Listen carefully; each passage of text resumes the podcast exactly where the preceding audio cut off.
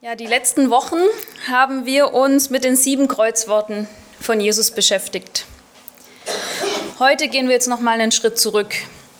Heute an diesem Palmsonntag, dem Auftakt der eigentlichen Karwoche, da schauen wir uns diese Geschichte an, die auch dem Namen Palmsonntag oder dem Sonntag den Namen gegeben hat, Palmsonntag. Jesus zieht nach Jerusalem ein. Und mit diesem Einzug beginnt sein Leidensweg. Als er in Jerusalem ankommt, weiß er, dass er die Stadt nicht mehr lebend verlassen wird. Und wenn wir in der früheren Predigt mal davon gesprochen haben, dass das Kreuz der Tiefpunkt von Jesu menschlichem Leben hier auf der Erde war, ich erinnere daran, es war der Zielpunkt seiner Sendung, aber es war der Tiefpunkt seines menschlichen Lebens, dann können wir, denke ich, davon sprechen, dass dieser Einzug nach Jerusalem menschlich gesehen der Höhepunkt seines Lebens hier war. Am Kreuz ist er von allen seinen Freunden und sogar von Gott verlassen. Hier wird er von einer großen Menge von Freunden, aber auch von Fremden als König verehrt. Und wir lesen zunächst mal den Text, wie er uns in Markus übermittelt wird. Und als sie in die Nähe von Jerusalem kamen, bei Bethphage und Bethanien am Ölberg, sandte er zwei seiner Jünger und sprach zu ihnen, Geht hin in das Dorf, das vor euch liegt. Und alsbald, wenn ihr hineinkommt, werdet ihr ein Füllen angebunden finden, auf dem noch nie ein Mensch gesessen hat. Bindet es los und führt es her. Und wenn jemand zu euch sagen wird, was tut ihr da? So sprecht, der Herr bedarf seiner und er sendet es alsbald wieder her. Und sie gingen hin und fanden das Füllen angebunden an einer Tür draußen am Weg und banden's los. Und einige, die da standen, sprachen zu ihnen, was tut ihr da, dass ihr das Füllen losbindet? Sie sagten aber zu ihnen, wie ihnen Jesus geboten hatte, und die ließen's zu. Und sie führten das Füllen zu Jesus und legten ihre Kleider darauf, und er setzte sich darauf. Und viele breiteten ihre Kleider auf den Weg, andere aber grüne Zweige, die sie auf den Feldern abgehauen hatten. Und die vorangingen und die nachfolgten, schrien, Hosianna, gelobt sei der, der kommt in dem Namen des Herrn, gelobt sei das Reich unseres Vaters David, das kommt. Hosianna in der Höhe.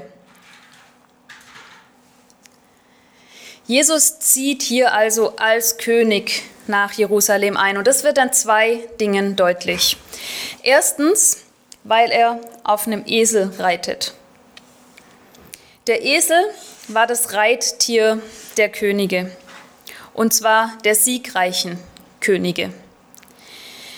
Die mussten nicht auf schnellen Kriegsrossen unterwegs sein, immer bereit zum Kampf oder zur Flucht. Nein, die konnten langsam und gemütlich auf einem Esel dahertrotten und sich feiern und verehren lassen die siegreichen Könige.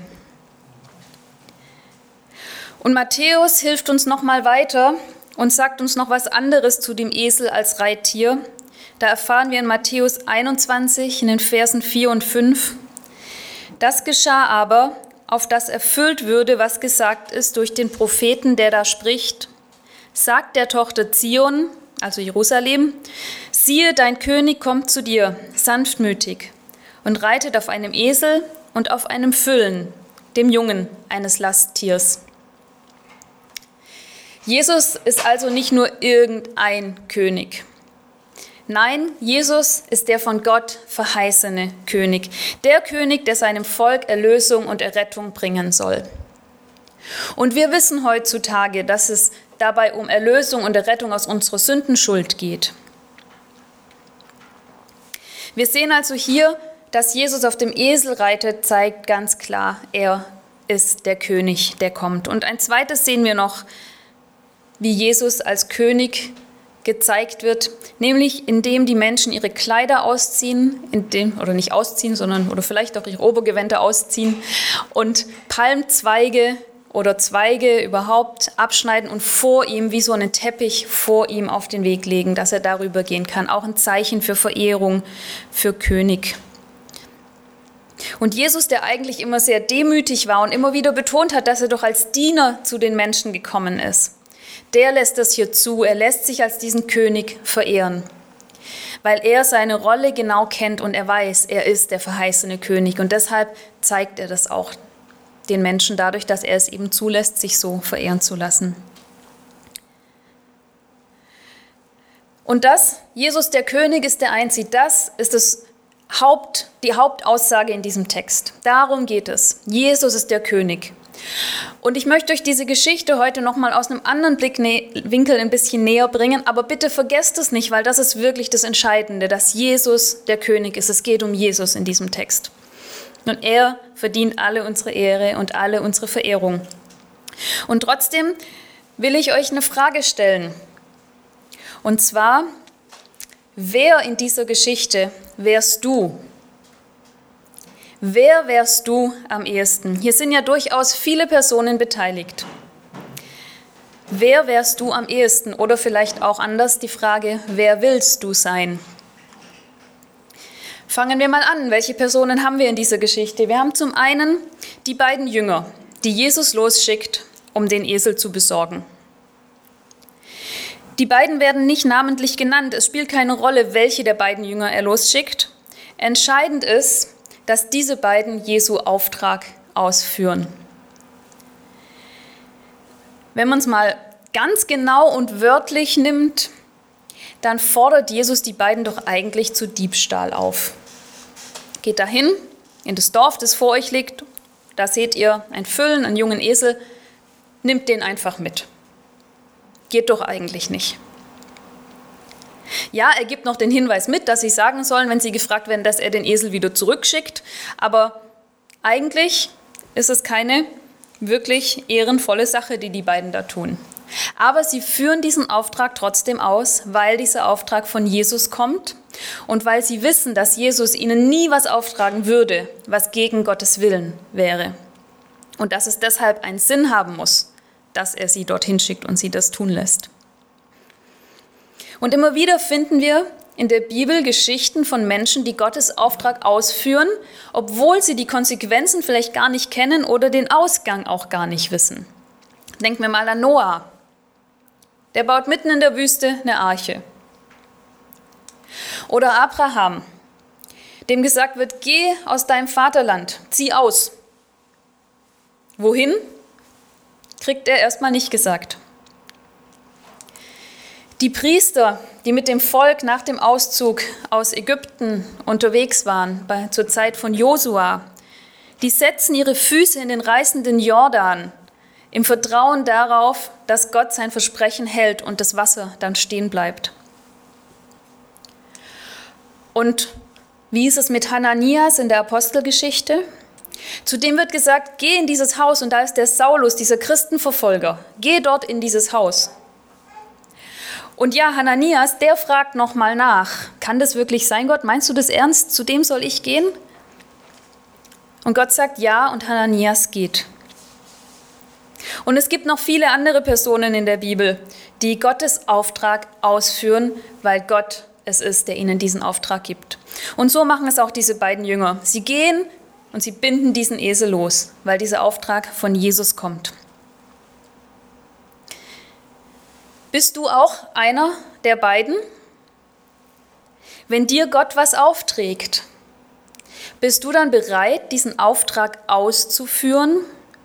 Bist du bereit, loszugehen, auch wenn du gar nicht genau weißt, wo es hingeht oder wie es ausgeht? Oder bist du eher eine andere Person in dieser Geschichte? Nämlich einer der beiden, die diesen Esel dann freigeben. Da kommen einfach zwei fremde Männer und binden einen Esel los, der da rumsteht. Und noch dazu nicht einen alten, kranken, schwächlichen Esel, sondern einen ganz jungen. Einer, der noch viele Jahre treuen Dienst tun soll. Lukas berichtet uns, dass es die Herren des Esels sind, die da nachfragen, was die Jünger denn da tun. Wahrscheinlich waren es Hirten oder Sklaven, die eben damit beauftragt waren, auf diese Tiere aufzupassen. Und die natürlich fragen sie nach. Was tut ihr da? Warum bindet ihr einfach diesen Esel los? Und die Antwort, die sie bekommen, die ist ja denkbar unsicher und eigentlich auch unverständlich. Jesus sagt, wenn sie fragen, sagt, der Herr bedarf seiner und er sendet es alsbald wieder zurück. Da kann man jetzt sagen, hä, welcher Herr?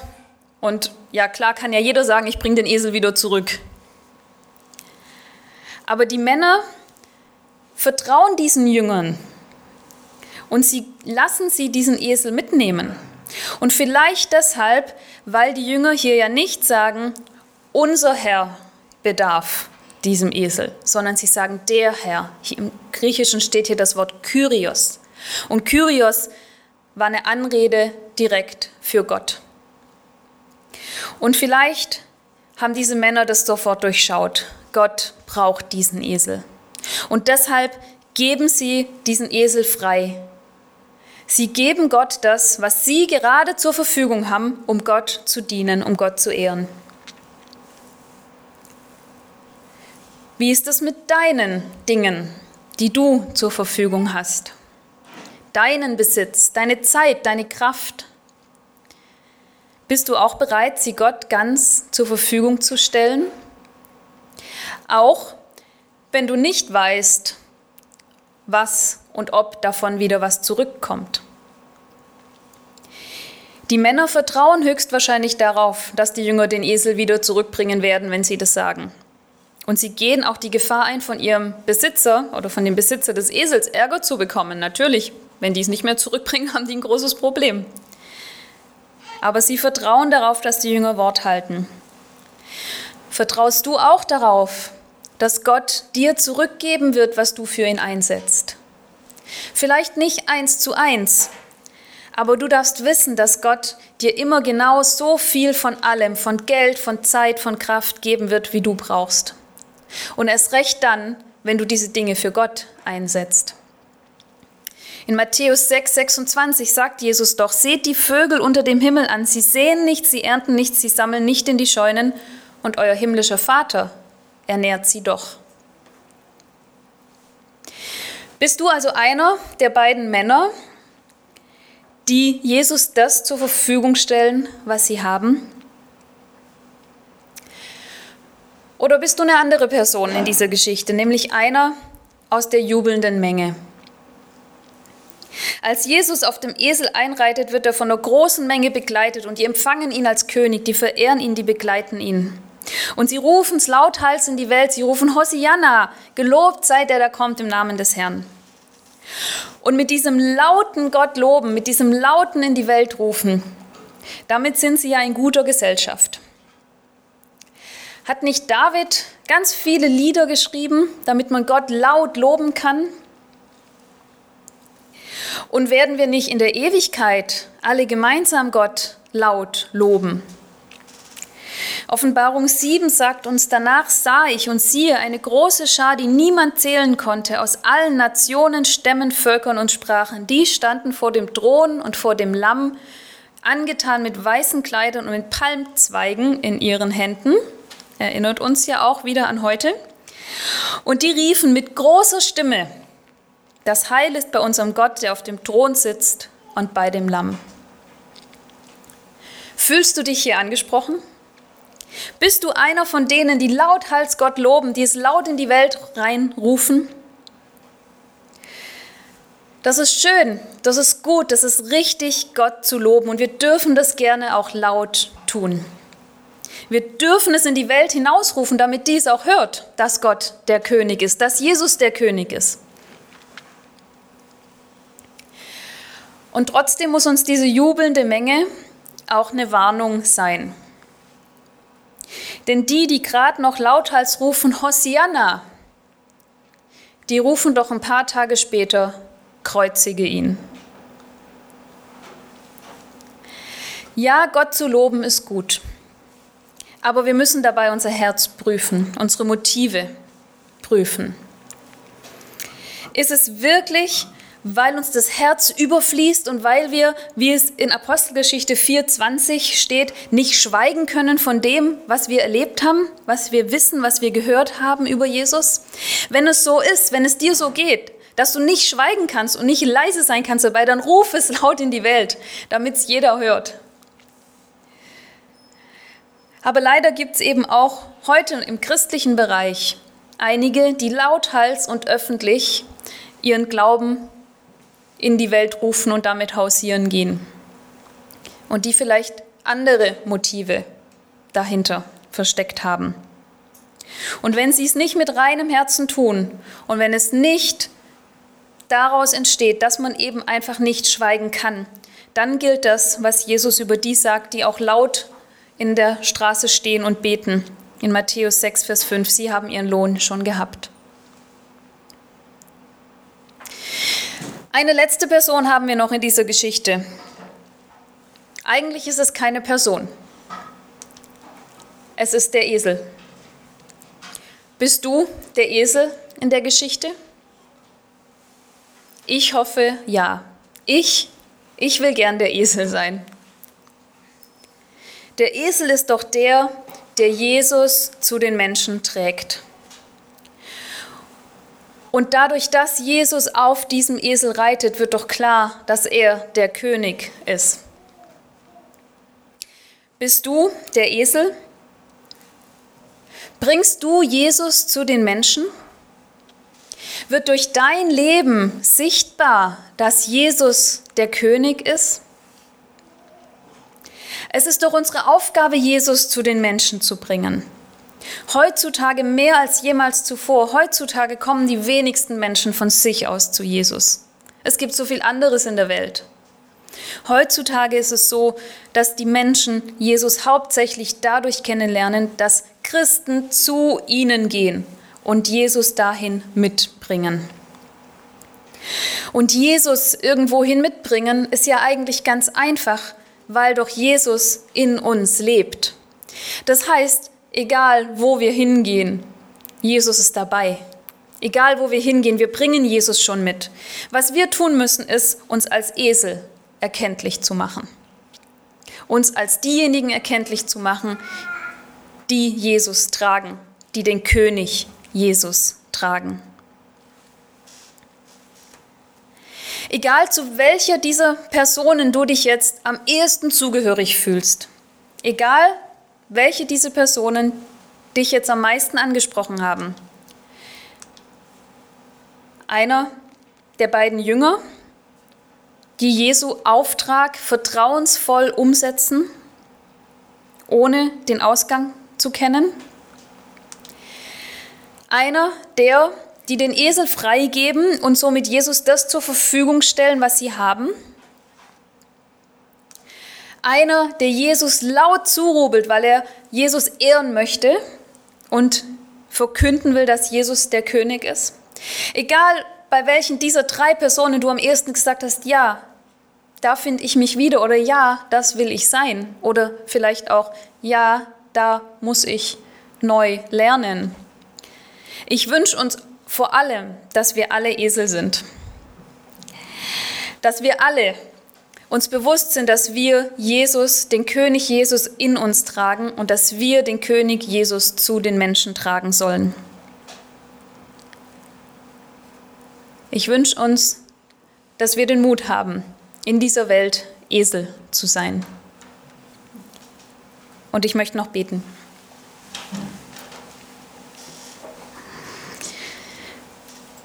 Alle Ehre, König Jesus, Unsere Herzen, sie fliegen dir zu. Wir erheben deinen Namen, der allein wahre König bist du. Ja, König Jesus, wir bitten dich, dass du in unseren Herzen regierst.